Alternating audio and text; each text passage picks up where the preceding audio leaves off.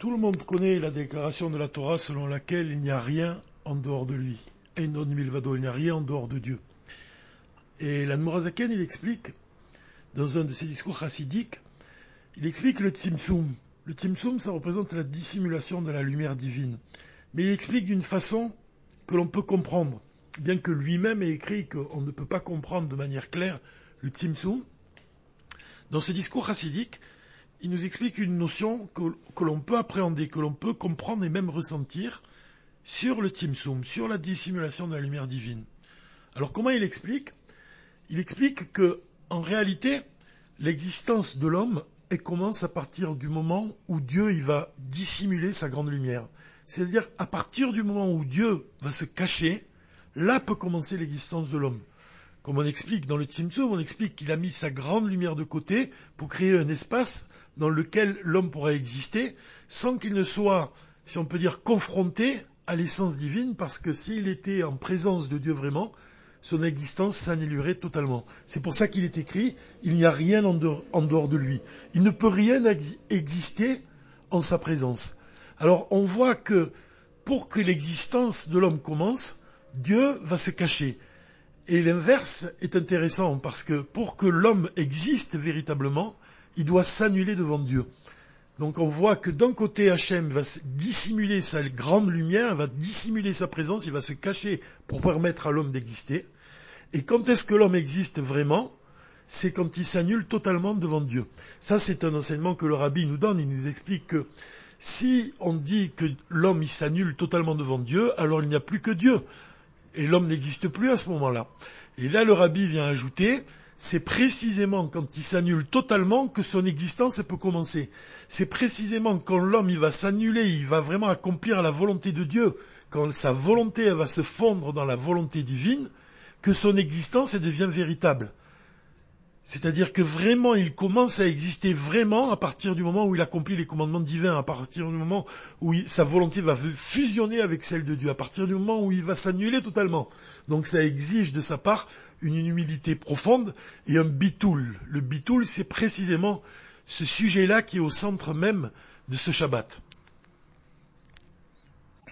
Donc on voit, on a vu qu'il existe une réciprocité. On voit que Dieu va s'annuler d'une certaine manière, va s'effacer devant l'homme pour qu'il puisse exister, et un juif va s'annuler devant Dieu pour justement faire exister Dieu. Et à ce moment-là, on peut parler d'une véritable existence. L'existence d'un juif commence donc quand il s'annule totalement devant Dieu. On pourrait donner un exemple matériel, un exemple qui est rapporté dans le traité Yoma au sujet de l'arche sainte. L'arche sainte elle-même, elle possède des mesures, c'est un objet matériel, donc elle existe, c'est un objet qui existe véritablement, et en même temps, quand on l'a déposée au milieu du Kodesh HaKodashim, elle perdait ses mesures. Elle ne prenait plus de place dans le Kodesh HaKodashim. Donc on voit que d'un côté, l'arche, c'est un objet matériel, donc c'est comparable à l'existence de l'homme qui est un être de chair et de sang, mais à partir du moment où cet être de chair et de sang, il va s'annuler devant Dieu, alors son existence véritable commence de la même façon que l'arche, elle existe véritablement, et en même temps, elle s'annule totalement quand elle se trouve dans le Kodesh HaKodashim, quand elle se trouve dans le Saint des Saints. Donc cet exemple-là, il, il, représente aussi l'existence même du rabbi. Puisqu'on voit que le rabbi, d'un côté, c'est un être de chair et de sang, et de notre côté, il est l'émissaire du Saint béni soit-il. Et étant donné qu'il est l'émissaire de Dieu, il est lui-même comme Dieu, comme c'est écrit dans la halacha. Donc on voit qu'il réunit ces deux qualités. Il unit ces deux qualités. D'un côté, c'est un être de chair et de sang, et d'un autre côté, il possède quelque chose de divin qui échappe totalement à ce monde matériel. Et de la même façon, l'arche elle-même, elle possède des mesures, et en même temps, elle s'annule totalement quand elle est dans le, le sein des saints. On pourrait raconter ici une histoire qui illustre le contenu du Dvar Malchut de ce Shabbat, c'est l'histoire d'un chassid qui a rencontré le rabbi quand il vivait à Paris, et c'était au moment des fêtes de Sukkot, et le rabbi l'a invité sous sa souka, dans la souka du rabbi. Donc le chassid était lui-même très intimidé, mais quand même il, a accepté l'invitation du rabbi, il s'est rendu sous la souka du rabbi, avec le rabbi, et il raconte que quand il entendait le rabbi qui, parlait, qui disait des livrets Torah, qui parlait de chassidout, qui racontait des histoires chassidiques, plus il parlait, plus les parois de la soukha s'élargissaient, plus le srar qui était au-dessus de leur tête semblait s'élever vers le ciel. C'est-à-dire qu'une soukha, vraiment simple, elle devenait un véritable palais. C'est ça, c'est l'exemple qu'on peut donner sur un enseignement du Dvar Malchut, dans lequel le rabbi, il va nous donner un enseignement qui est très profond sur le 770, sur le 770, sur le, centre mondial du mouvement Chabad. Alors en effet, dans le Dvar Malchut, sur le jour du 28 Sivan, le rabbi revient sur la valeur numérique et sur le contenu profond du chiffre 770, qui est donc l'adresse de la synagogue et du Beth Midrash qui a été fondé par le rabbi précédent. Et donc le rabbi nous rappelle que 770 c'est la valeur numérique de Faradsta. Faradsta, ça représente donc d'un côté la perfection du monde tel qu'il a été créé avec des limites, puisque Dieu il a créé un monde qui est limité, et comme c'est écrit dans la Chassidoute, c'est souvent souligné qu'il a créé le monde en sept jours, au moyen des sept attributs divins supérieurs, et la perfection de ce chiffre est obtenue en multipliant par 100 le chiffre 7 et en lui ajoutant 10 fois le chiffre 7. Donc on voit que 770, ça représente la perfection d'un monde qui est limité. Cependant, le rabbi vient ajouter à ça que le chiffre 770, ça, ça représente aussi la signification de Faradsta, donc la valeur numérique de 770, ça désigne l'action de briser. Et dans notre cas, ça exprime le fait de faire éclater toutes les barrières et toutes les limites de ce monde. Donc, le rabbi va associer ces deux enseignements. D'un côté, 770, ça représente la perfection de ce monde limité. De autre côté, ça représente l'éclatement de toutes les barrières et de toutes les limites. Donc, c'est deux choses qui s'opposent. Et là-dessus, le rabbi vient nous enseigner que la signification véritable de Faradsta, ça ne veut pas dire qu'on va briser et annuler les limites du temps et de l'espace, mais cela signifie au contraire que l'on brise toutes les limites au moyen du temps et de l'espace, sans que ceci ne soit annulé. Et c'est pour ça que le rabbi va écrire que l'espace et le temps sont alors eux-mêmes dans une situation de faradsta. Pourquoi? Parce qu'ils atteignent la perfection par le fait que le monde va s'élever au-delà de toutes les limites et en même temps l'espace et le temps continuent d'exister. Donc on voit l'histoire du chassid qui se trouve sur la souka du rabbi, c'est exactement la même chose. D'un côté, il se trouve dans une souka qui possède des mesures et qui possède des limites, mais de l'autre côté, quand le rabbi dévoile l'essence de la Torah, à l'intérieur de cette même souka, alors il va briser toutes les limites de ce monde et la souka, ça devient un véritable palais. Alors le rabbi établit ici un rapport avec le 770 lui-même, qui est donc le centre du mouvement Chabad, d'où va se répandre dans le monde entier les sources de la chassidoute. Et en fait, ce lieu-là, le lieu où se trouve le 770, au départ, c'est un endroit qui, si on peut dire, n'était pas dans une situation véritablement avantageuse. Pourquoi? Parce que géographiquement, il se trouve dans l'hémisphère inférieur, et le rabbi dit que dans l'hémisphère inférieur, le, don de la Torah ne fut pas dévoilé comme il le fut sur le mont Sinaï. Et là-dessus, le rabbi vient donc nous enseigner que c'est précisément dans l'endroit le plus inférieur que les plus hauts dévoilements se produisent. Et ce principe, il s'applique par le fait qu'il vient citer une déclaration de la Torah que la terre a des avantages sur tout le reste. En fait, la terre, qui est l'élément le plus inférieur dans tout l'enchaînement des mondes, on voit que, la terre, elle est liée avec l'essence divine. On voit que c'est dans la terre que se trouve la force de faire pousser des fruits et des arbres et des fleurs à l'infini. Donc on voit que cet élément qui est l'élément le plus bas, en réalité c'est celui dans lequel peut se dévoiler l'essence divine. De la même façon, on voit que l'arche, qui est un objet matériel, c'est précisément cet objet-là qui va perdre ses mesures quand il est dans le Kodesh à Kodashim.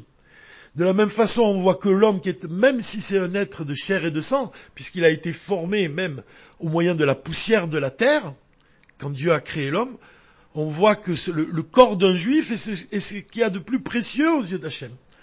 Parce que c'est précisément par l'annulation la plus totale, c'est la terre, la terre représente cette soumission la plus totale, qu'on peut faire de ce monde un réceptacle pour recevoir le dévoilement de l'essence divine. C'est précisément par la purification du corps qu'on va faire de ce corps un réceptacle pour le dévoilement de l'essence divine. Et si on, on, approfondit un peu plus, on voit que quand on, utilise les moyens les plus inférieurs, comme, on, l'a dit, l'espace et le temps qui, sont, qui représentent les limites de ce monde, donc c'est en, un certain sens c'est inférieur, c'est quelque chose qui nous empêche d'avancer ces limites-là. C'est précisément au moyen de ces limites qu'on peut parvenir à faire d'une souka un véritable palais. Donc l'enseignement, il s'applique aussi au chassid qui, va, qui se charge d'influencer son prochain, et c'est précisément en élevant l'homme qui est le, moins attaché au commandement divin qu'on va finir par révéler que dans l'essence de son âme, elle est elle-même enracinée dans l'essence divine. Alors il existe un rapport avec, euh, avec la paracha de la semaine, puisque au sujet de, de quand on parle, on dit que Korach lui-même, il a été, en fait, il a une fin douloureuse, puisqu'il a été avalé par la terre. En fait, la terre représente la soumission, et c'est précisément ce qui manquait à Korach, la soumission par rapport au maître de, sa génération, par rapport à Moshe Rabbeinu. Donc on voit que ce qui lui manquait, on voit au lieu d'élever la terre, au lieu de, vraiment de servir Dieu avec une totale soumission, il a été lui-même avalé par la terre. Le Magui de Mesrich, il explique aussi que cette image-là de Korach qui a été avalé par la terre, ça représente l'homme, lorsqu'il est trop préoccupé par les besoins matériels, par tout ce qui est terrestre, par la terre elle-même, alors il finit par être avalé par la terre, c'est-à-dire qu'il finit par être englouti par ses désirs qui sont dénués de divin, par ses désirs qui sont matériels.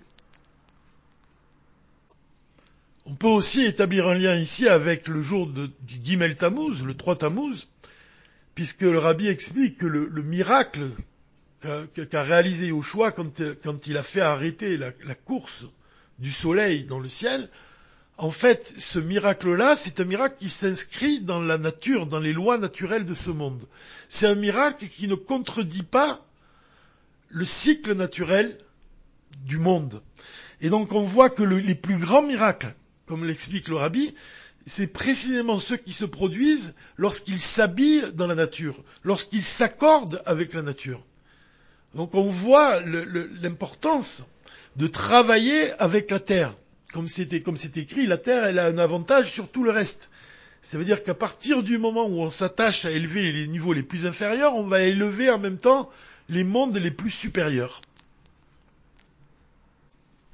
Donc ce Shabbat, ce Shabbat du, Gimel Tammuz, du 3 Tammuz, c'est un jour pendant lequel on étudie le discours chassidique intitulé Ve'atat et Tzavé, et dans ce discours-là, le rabbi, il va donner des éléments très précieux sur l'âme elle-même.